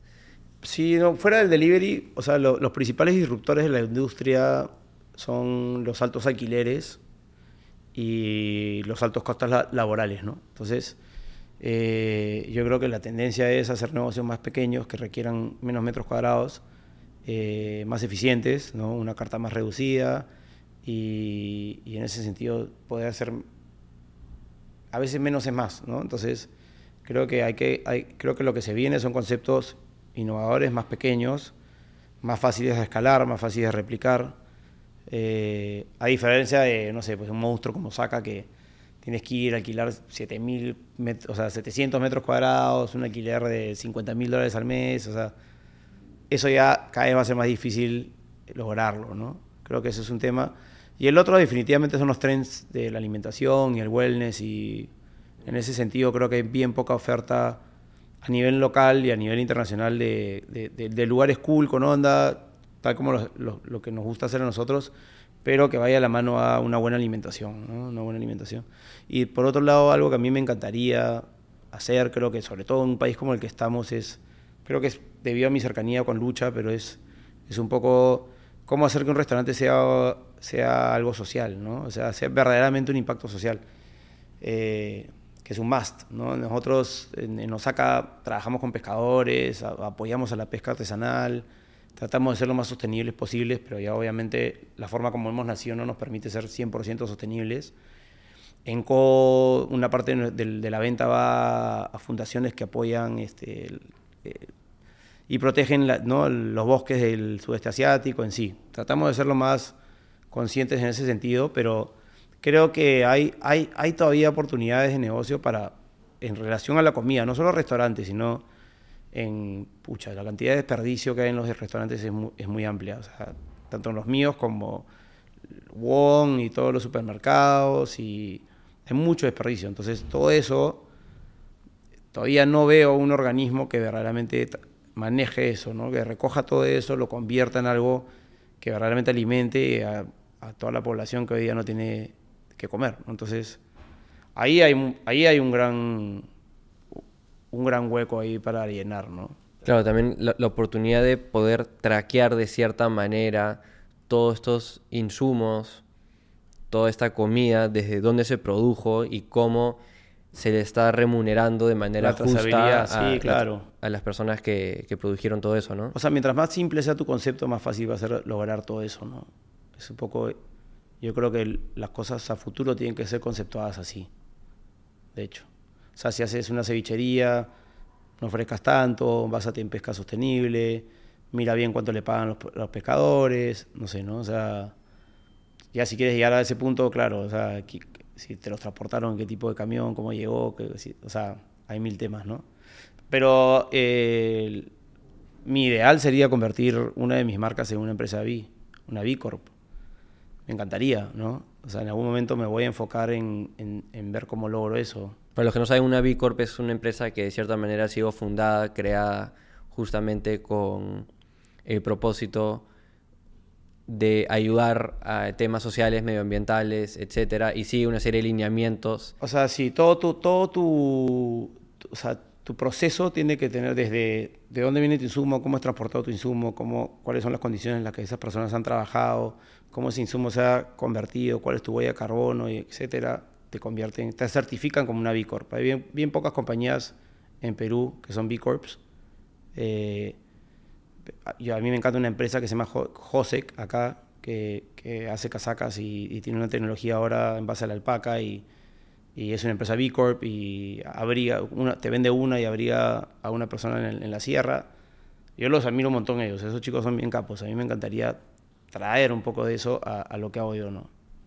Algo que reconozco de, esta conversación, Diego, fuera de que somos iguales con, nuestro nombre, es de que yo también me considero de que mis fortalezas y mis gustos van por ese lado creativo, eh, de empezar nuevas marcas. Por eso creo que también me gusta el negocio en el que estoy, que es agencias, que es constantemente estoy trabajando con nuevos negocios, justamente esos temas de comunicaciones, marketing, ventas, etcétera. Sacar adelante varios proyectos y a veces peco, creo, a mi corta edad ahorita, de querer empezar muchas cosas, ¿no? O sea, y, a veces, o sea, fantaseo con la idea de tener 15 negocios, ¿no? Tú has tenido muchos restaurantes y creo que con el tiempo los voy a ir creando, ¿no? Pero ¿cómo es este balance para ti de empezar nuevas cosas sin bajar la calidad, sin quitarle el tiempo necesario a las cosas que ya tienes, por lo menos hasta que lleguen a cierto punto de consolidación? Yo creo que con equipo, ¿no? Yo creo que el equipo es clave. O sea, la única manera de crecer, expandirte, hacer otros negocios paralelos, es con un buen equipo. Yo, yo, yo siempre digo que lo, que nosotros hacemos, Diego y yo somos los frontmans, pero todo el talento y todo es el equipo que tenemos abajo y atrás y y si tuviésemos que hacer otra cosa, tendríamos como, como Megabyte, ¿no? Es Pedro, el equipo que hemos traído, el equipo que hemos pasado de MSK ahí. Entonces, si uno cree que todo va a depender de uno, entonces es muy difícil pues, crecer, ¿no? ¿Cómo alineas los incentivos de manera correcta entonces? Porque si es que vas a delegar eh, y que otras personas en verdad quieren hacer las cosas bien, también como tú las quisieras hacer, es un problema de incentivos, ¿no? Ellos no son los dueños en muchos casos entonces, ¿cómo es esta medición de cuánta remuneración le das o le das un porcentaje del negocio o tiene un profit sharing? Bueno, depende, depende del level de, gerencia que tenga, ¿no? Pero todos tienen incentivos, ¿no? Sobre todo en restaurantes. O sea, la idea es que todos tengan, todos tienen hoy un incentivo. El manager, el gerente de operaciones, el gerente de marca. ¿Con ese incentivo a qué te refieres? Bueno, por un lado es un incentivo económico, para que se sientan que cuando va mal, no va mal a todos y cuando va bien, le va bien a todos.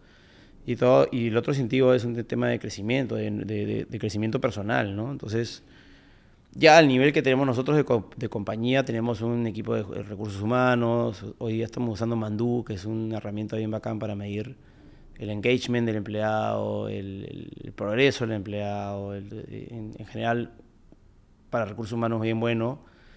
Y claro, ese departamento es clave, ¿no? Hemos tenido a Sebastián Nadal de Mandú acá en el podcast. No, bien bacán. Y mi, equipo lo está empezando a implementar, lo usa, lo usa hoy día. Es, creo que es la parte más difícil de un negocio y de un emprendimiento, me parece a mí. Eh, porque como dueño quieres que sea de alguna forma, quieres motivar a todo el mundo, quieres ascender a todo el mundo, quieres darles una carrera y, y a veces no se puede por limitaciones de tiempo, economía, de talento, no sé. O sea, uno quiere, uno quiere lograrlo con todos, ¿no? Entonces, eh, el entrenamiento, los beneficios que recibes, que no necesariamente tienen que ser económicos, pero pueden ser de educación, puedes acceder a...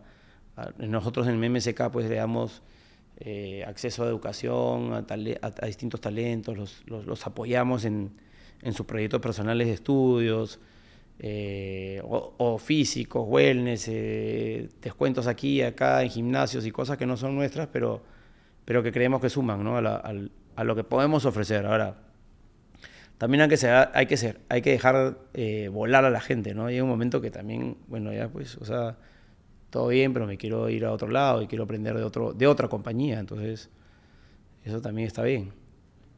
El manejo de las personas es lo más complicado en el emprendimiento de todas maneras. Entonces, para crecer, el Departamento de Recursos Humanos tiene que ser bueno y tu cercanía con el trabajador también. ¿no? Si eres un emprendedor alejado a tu equipo, alejado, de repente eres muy cercano a un equipo primario, pero al, o sea, nosotros, por ejemplo, nos saca, solo en los saca San Isidro trabajan más de 100 personas, ¿no? ni en corporación, ni qué decir. Entonces, llega un momento que es bien difícil conocer a todos, pero te tienes que dar ese tiempo para poder estar ahí, conversar con ellos, aunque sea un ratito, ¿no? Que ellos sientan que están ahí. Y, y de ahí viene la parte cultural, ¿no? la cultura empresarial. Esa es otra cosa clave, porque desde el momento que tú te vas alejando de, ese día a día y empiezas a delegar, necesitas que lo que tú creaste y, o, con la mentalidad con la que la creaste termina siendo la cultura que tú quieres transmitir y plasmar en tu equipo, ¿no? Y tu equipo plasmarlo a su vez. Que ciertos valores como que persistan. Sí, valores, formas, ¿no? Formas también eh, y, que piensen, ¿no? Eh, que, que, cuestionen y que piensen y usen un poco la lógica que tú has tenido o que tú has aprendido en el, en el proceso, ¿no? ¿Y cuál ha sido tu aprendizaje o lo que te has dado cuenta creciendo estos negocios en distintos países? Porque tienes tu cultura empresarial, ¿no? De lo que tú quieres que sea, por ejemplo, MSK Group o Osaka, eh, en su core, ¿no? Como fundamento, pero de alguna manera tiene que cambiar entre que en un país latinoamericano, Perú con Argentina, o de ahí también aún más probablemente con Estados Unidos, y ahora estás, entrando a Arabia Saudita, o sea... Bueno, sí, lo que pasa es que ahí, en nuestro caso, hay mucho, o sea, lo que hemos hecho hasta ahora ha sido bastante franquicias, ¿no? Entonces nosotros bajamos el, nosotros nos apoyamos en socios estratégicos en cada lugar, ¿no? Que a su vez tienen su propia cultura, ¿no? Y tienen, a veces tienen hasta otras marcas que no son las nuestras. Y entonces transmitimos lo que es la cultura, por ejemplo, Saca, ¿no? Eh, nosotros nos enfocamos en transmitir esa cultura de servicio, de, excelencia, de, atención al detalle, de mil cosas que hacen que la experiencia Osaka sea lo que es.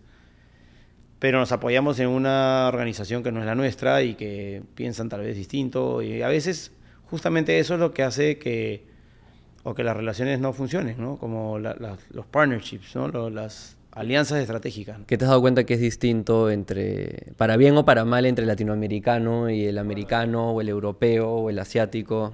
La idiosincrasia laboral. O sea, el, la forma como trabajan las personas, en, solo en Sudamérica son todas distintas en todos lados. ¿no? Entonces, el trabajador en Brasil es de una manera, el argentino de otra manera, el peruano de otra manera, el colombiano de otra manera, el chileno de otra manera y el gringo de otra manera. ¿no? Y tienen sus mañas, y cada uno tiene sus mañas y sus formas no sé, hasta de renunciar. O sea, hay, hay, hay, hay trabajadores en Argentina que, te meten, que están esperando que te los pidas para meterte en juicio, ¿no? Porque también tiene que ver mucho con qué leyes o si hay sindicatos o no sé.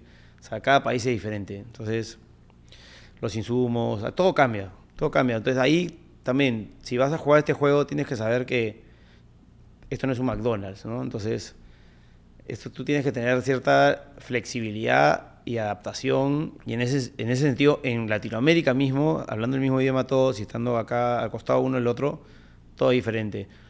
Y cuando llegas a Estados Unidos, también es diferente. No necesariamente es más profesional, no, no necesariamente todo funciona mejor. ¿no? Cada lugar tiene su idiosincrasia y, y ahí está el aprendizaje de cada cosa que vamos haciendo. ¿no? Igual Arabia Saudita y seguro será Madrid. ¿Qué podemos aprender como latinoamericanos que, que hacen bien en otras regiones?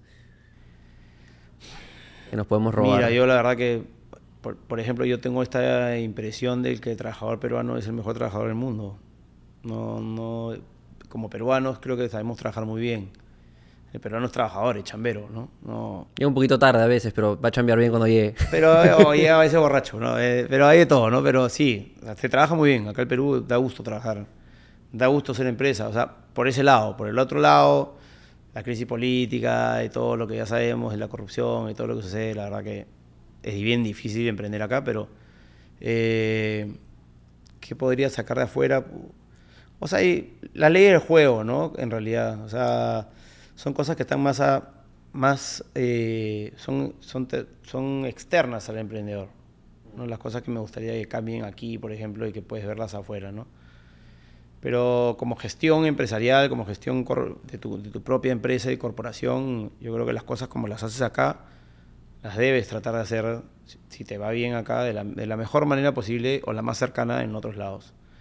Si quieres traer algo de afuera, bueno, hay sistemas y software en otros lados que aquí no hay, hay, no hay, hay, hay como estructuras en las cuales te puedes apoyar que tal vez aquí no están tan desarrolladas.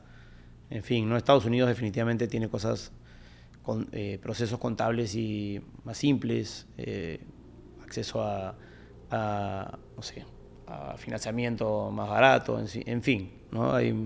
Todo cambia. Yo también tengo muchas ideas que, que, me encantaría hacer a lo largo de mi vida de emprendimiento.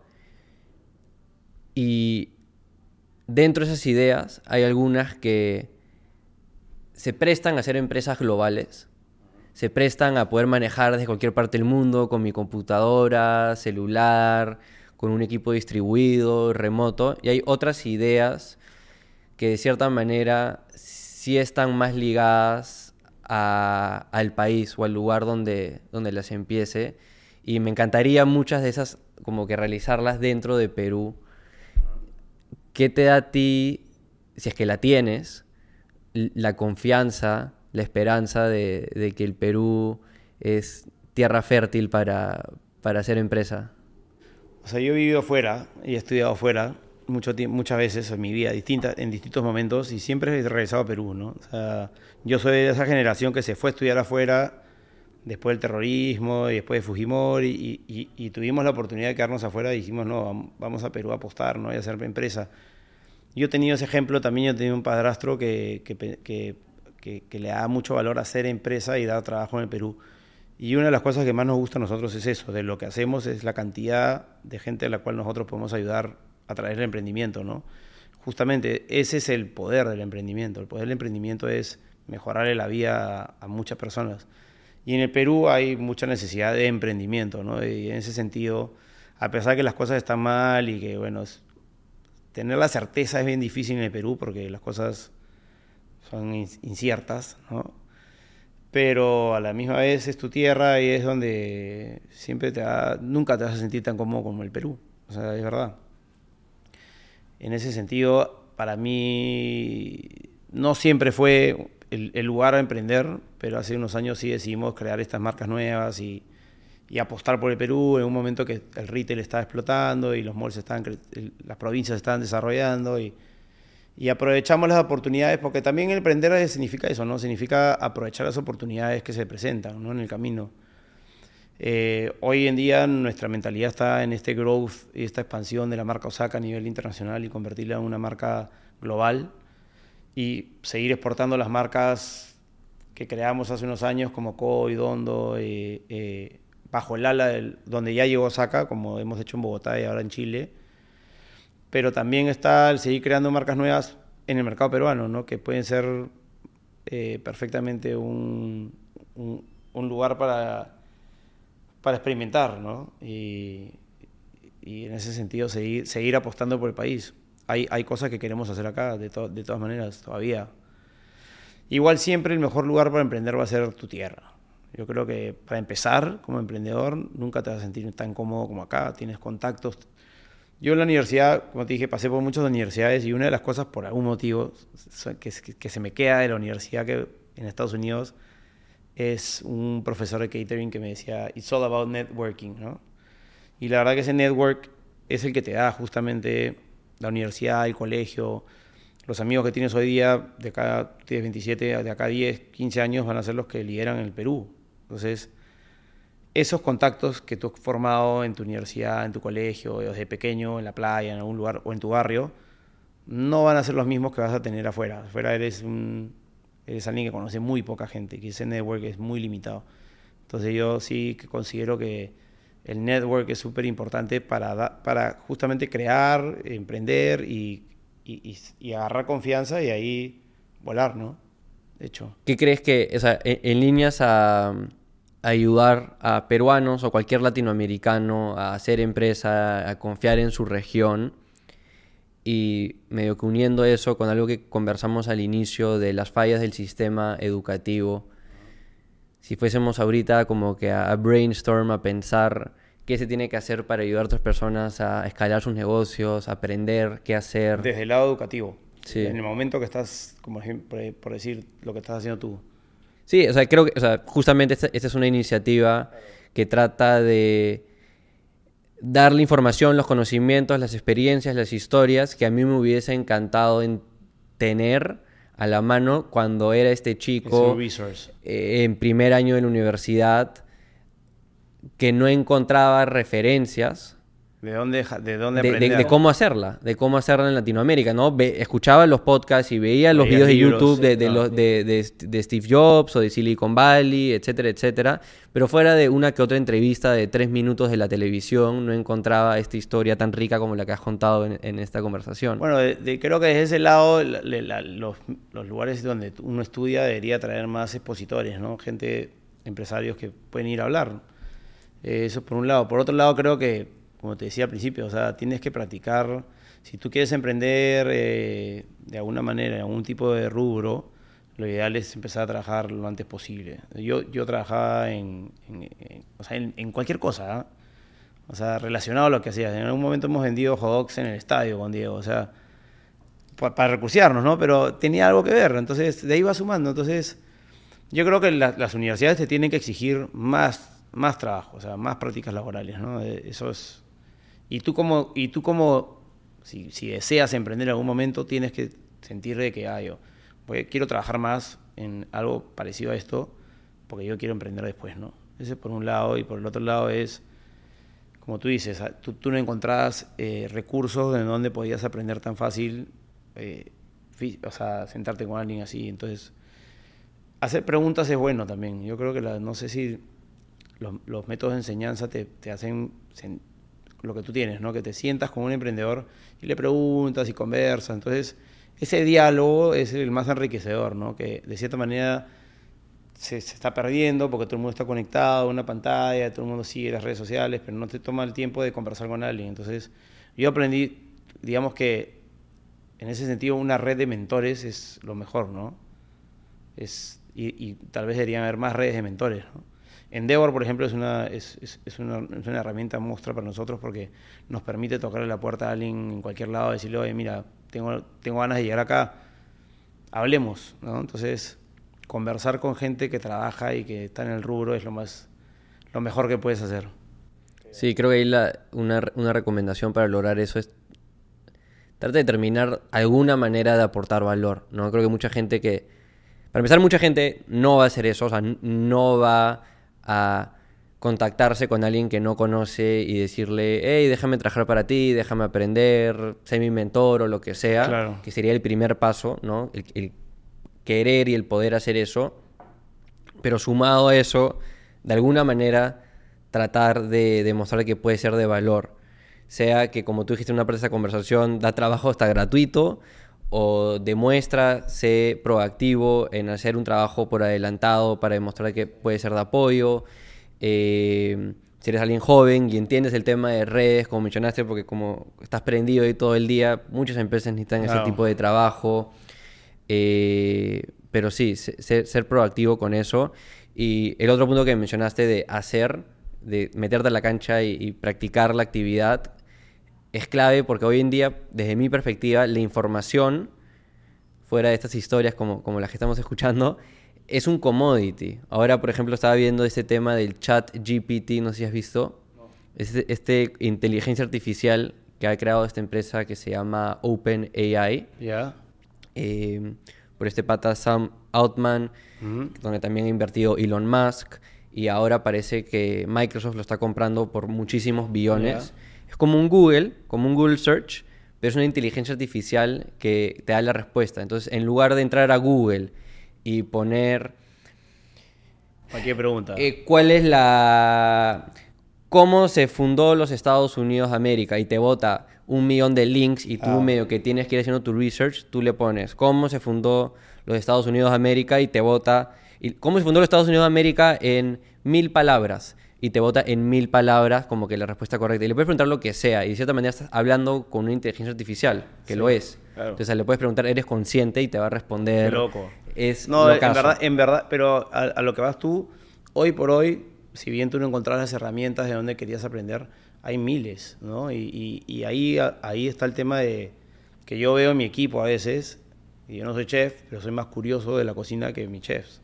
Y en, muchos sentidos, ¿no? O sea, te toca ser curioso, pues si tú quieres emprender y quieres hacer algo, tienes que curiosear, tienes que meterte ahí, pasarte noches chequeando, o sea, Google, buscando, o sea, la, información está ahí, ¿no? El, tema es que tener las ganas de buscarla y, dedicar el tiempo que tienes que dedicar, porque eso también, o sea, para, uno para emprender correctamente se debe hacer research, ¿no? Ver qué está pasando afuera, qué está pasando en otros lados, cuál el cuáles son las tendencias, cuáles son el software que, que, es mejor hoy, hoy, por hoy. O sea, los, la, tecnología la verdad que es increíble, ¿no? Y, cada vez es más user-friendly, cada vez te da más, más maneras de manejarte en equipos, a la distancia. Yo creo que hoy por hoy es más fácil emprender que antes, en ese sentido. Antes tenías que ser más hands-on, hoy Y las barreras de entrada son menores sí, dependiendo de, lo, de- dependiendo de lo que hagas, ¿no? Ah, depende, de, depende qué industria y qué, a qué escala, ¿no? O sea, definitivamente una de las barreras de entrada muchas veces es el financiamiento y...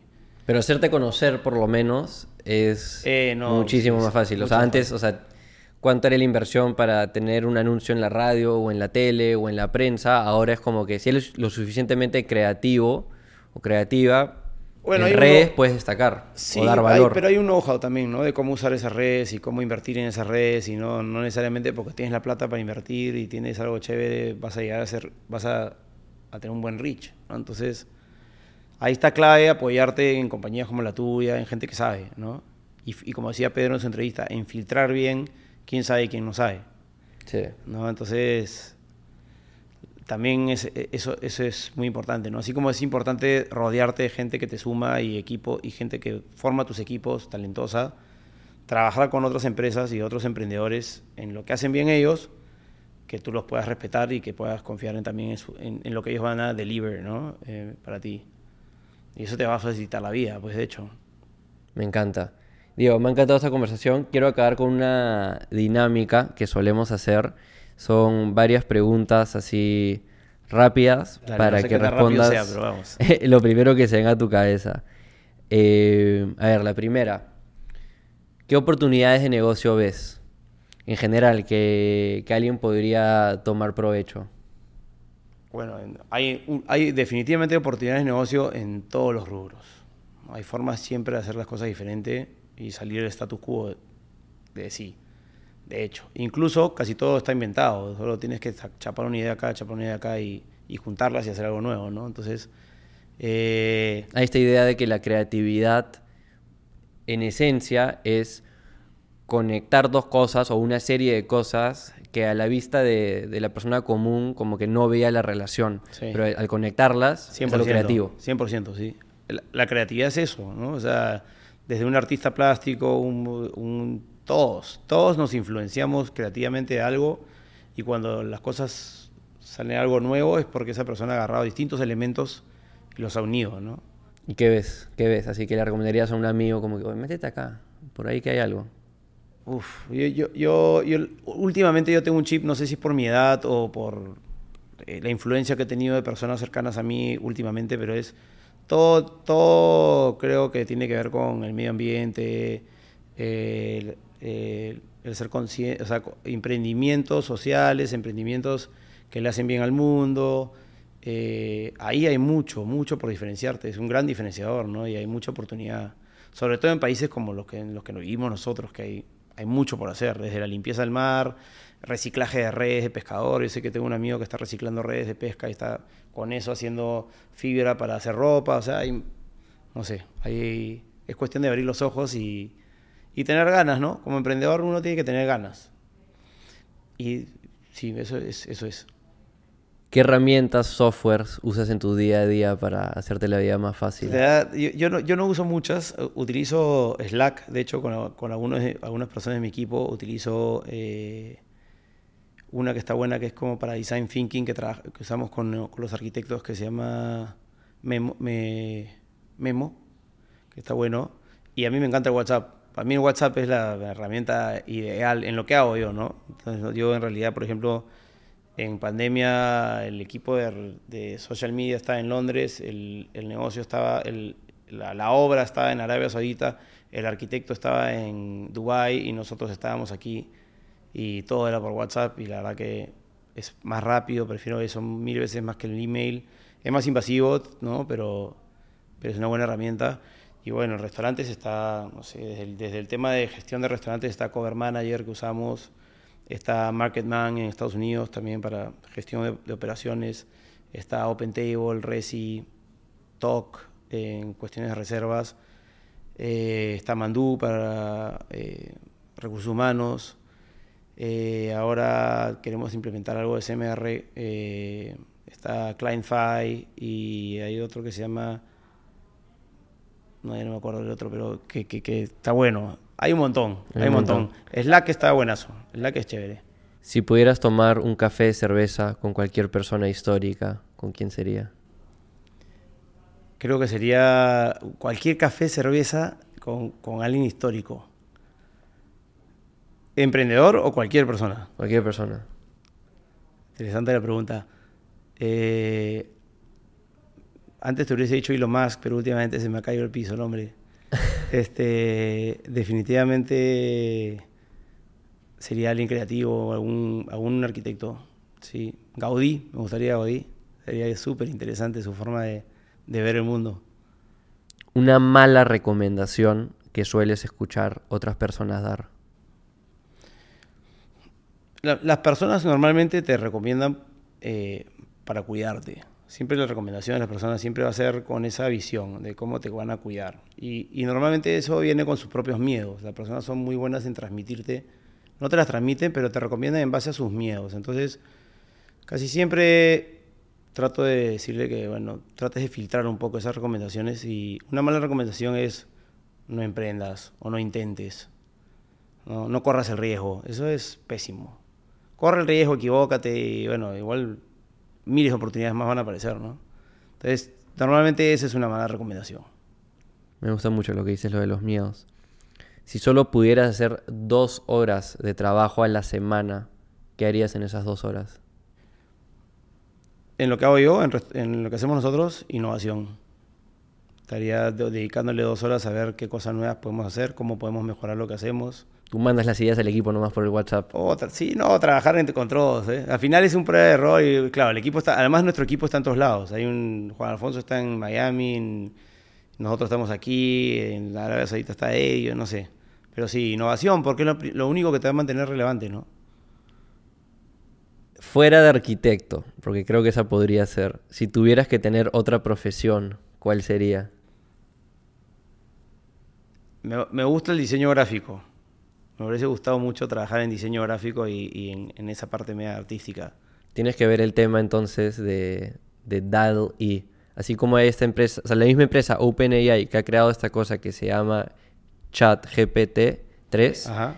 ha creado otro producto que se llama DAL-E, o sea, Ah, D-A-L-L-E, que tú le pones, no sé, hazme un diseño, una imagen de un elefante sobre una pelota No, con un sombrero locura. de Papá Noel y te lo hace. No, no. Además, yo tengo. Mi, mi- mi mujer tiene un hijo que, que tiene 21 años y estudia ilustración. Y, y- y esa, esa artificial artificial es una locura. Yo lo he visto en ejecución. No, es, es de locos, ¿ah? Y eso es el comienzo, ¿no? Lamentablemente, la tecnología va a quitarle el trabajo a muchas personas. Toda la gente hace dos años decía de que esta inteligencia artificial iba a afectar último a todas estas habilidades creativas y que lo primero iba a ser todo ese trabajo manual, tipo de fábrica, etcétera, etcétera. Y contra todo pronóstico sucedió al revés. Sí. Todo lo que es texto, imagen, diseño ha sido lo primero en ser afectado. Sí, por cierto, porque a- a ellos, creo que esta aplicación funciona en que ha estudiado a todos los grandes artistas del, y ha sacado ca- cada característica, digamos, de Dalí, no sé qué, el otro, y las ha juntado y, y mezcla ahora. No sé qué tan específico puede hacer, creo que hasta ahorita es muy random, ¿no? O sea, le das dos y te bota 100 artes y alguna funcionará, ¿no? Claro, tú eliges, pero... Claro. Pero una eliges. locura igual. Pero igual es una locura, sí. Esta es versión Ese uno. es el- uf, a- asusta, ¿no? Sí, dicen que en el futuro ya van a haber películas y Imagínate, digo libros que me gusta la creatividad, me van a, me van a quitar la chamba. Pucha, a mí también, yo, yo estoy migrando a otras cosas. Eh, mejor compra de 100 dólares o menos. Mejor compra de 100 dólares o menos. Mm, ¿Qué cosas cuesta 100 dólares o menos? ¿Una herramienta? Lo que tú quieras. Un skate, ¿sí haciendo skate? Mis hijos. No, yo ya no, ya, pero ni, ni creo que ni te alcanza para eso. Mejor compra de 100 dólares o menos, creo que unos audífonos. A mí me gusta mucho la música. Entonces sí, eh, es algo que te permite salir de todo, ¿no? Para mí los AirPods son Son buenas. mi producto favorito. Sí. Un panel en la calle que toda la ciudad podría ver. ¿Qué pondrías? Sí se puede. Sí se puede. ¿Qué nuevo hábito del último par de años ha sido el que más te ha ayudado? Yo soy una persona bien hiperactiva. Últimamente estoy meditando, haciendo... Tengo, un- tengo una aplicación que se llama Calm y me trato de meditar en las mañanas y en la noche. Y el otro hábito es... Yo no leo mucho, nunca he sido un buen- muy buen lector, pero eh, descubrí Audible Mm, de. Amazon. y, la verdad que es increíble, porque yo, yo o viajo mucho o manejo mucho, entonces a veces me estoy escuchando un libro, o sea, lo que antes, antes por ahí me leí un libro en cuatro meses, ahora me escucho diez. Entonces ese ha sido un buen hábito, aprender de libros a través del, del, audio. ¿Qué tipo de libros? ¿Biografías? De todo, ¿ah? eh, eh, ¿Ficción o no ficción? No, me gusta mucho leer sobre business eh, o sobre cultura, no sé, de todo. Eh, tengo libros de respiración, tengo libros sobre deportes, libros de biografías. Simon Sinek me gusta bastante, el Infinite Game, eh, Star With Why. Hay uno que me encanta que se llama The Age of Ideas de Alan Phillips, que está muy bueno, que es sobre creatividad. bueno, lo que caiga. En líneas a eso, la siguiente pregunta es, ¿cuál es el libro que más has recomendado? Ese, The Age of Ideas, me gusta bastante. Que es cómo romper, eh, cómo sacar ese lado creativo que todo el mundo tiene adentro, ¿no? ¿Película que más has recomendado? Película que más he recomendado. Uf, olvídate, a mí me encanta... yo cuando veo una película me gusta ver cosas poco densas y poco dramáticas y poco... O sea, acción. Acción o comedia, porque yo, yo utilizo las películas para eso, para... Para desestresar. Para desestresarme, sí. Pero una buena película que me ha encantado en algún momento, Big Fish me gustó mucho. Eh, a mí me gusta mucho, sí, este tipo de películas que tienen también un poco de, de, ficción, ¿no? Este, pero bueno, hoy, hoy día consumes tantas películas, la verdad que el nivel de consumo de películas es increíble, ¿no? Sobre todo en Netflix y en, en todo esto. La última. ¿Cuál es la mejor inversión que has realizado? Puede ser de gasto de dinero, tiempo, energía. La mejor inversión que he realizado es el tiempo que le di con mis hijos. Yo creo que para mí es súper importante y, a, veces uno pensaría que no tengo tiempo para nada, pero, pero yo sí, hay que, las cosas hay que balancearlas y no todo es trabajo y no todo es seriedad y, y la familia es súper importante. Lo más importante que tiene uno es la familia y la salud. Entonces, cualquier cosa que tú inviertas en esas dos cosas son, valen más que cualquier otro tipo de inversión. Para los que están escuchando, está diciendo la verdad, eh, porque esta, esta conversión me la ha cancelado tres veces eh, por sus hijos. De tres a cinco, pero, pero, ni hablar. Pero respect, respect. Diego, me ha vacilado un montón. Gracias, Diego. En verdad, te ha sido un gustazo conocerte. De todas maneras, vamos a tener futuras conversaciones. Sí, buenazo. Eh, a los que nos escuchan, ¿a dónde los quieres derivar? Si es que a algún lado alguna marca que probar, a un lugar que visitar? Eh, de lugar que visitar me encantaría que viajen, los que no han viajado, viajen, conozcan el mundo, eso es básico, no solo por la pantalla, sino in situ, ¿no? Eh, a los que no han probado Megabyte, ya eh, pidan, chequeen los productos que tenemos que están buenazos. Eh, y básicamente, sí, al, a los emprendedores, a los que quieren emprender, que están escuchando, que traten nada más. Traten una, dos, tres, cuatro, diez veces y en alguna va a salir bien, ¿no? Sí se puede. Hay que ser resiliente, sí se puede. el mundo es pequeño, hay que empezar como grande.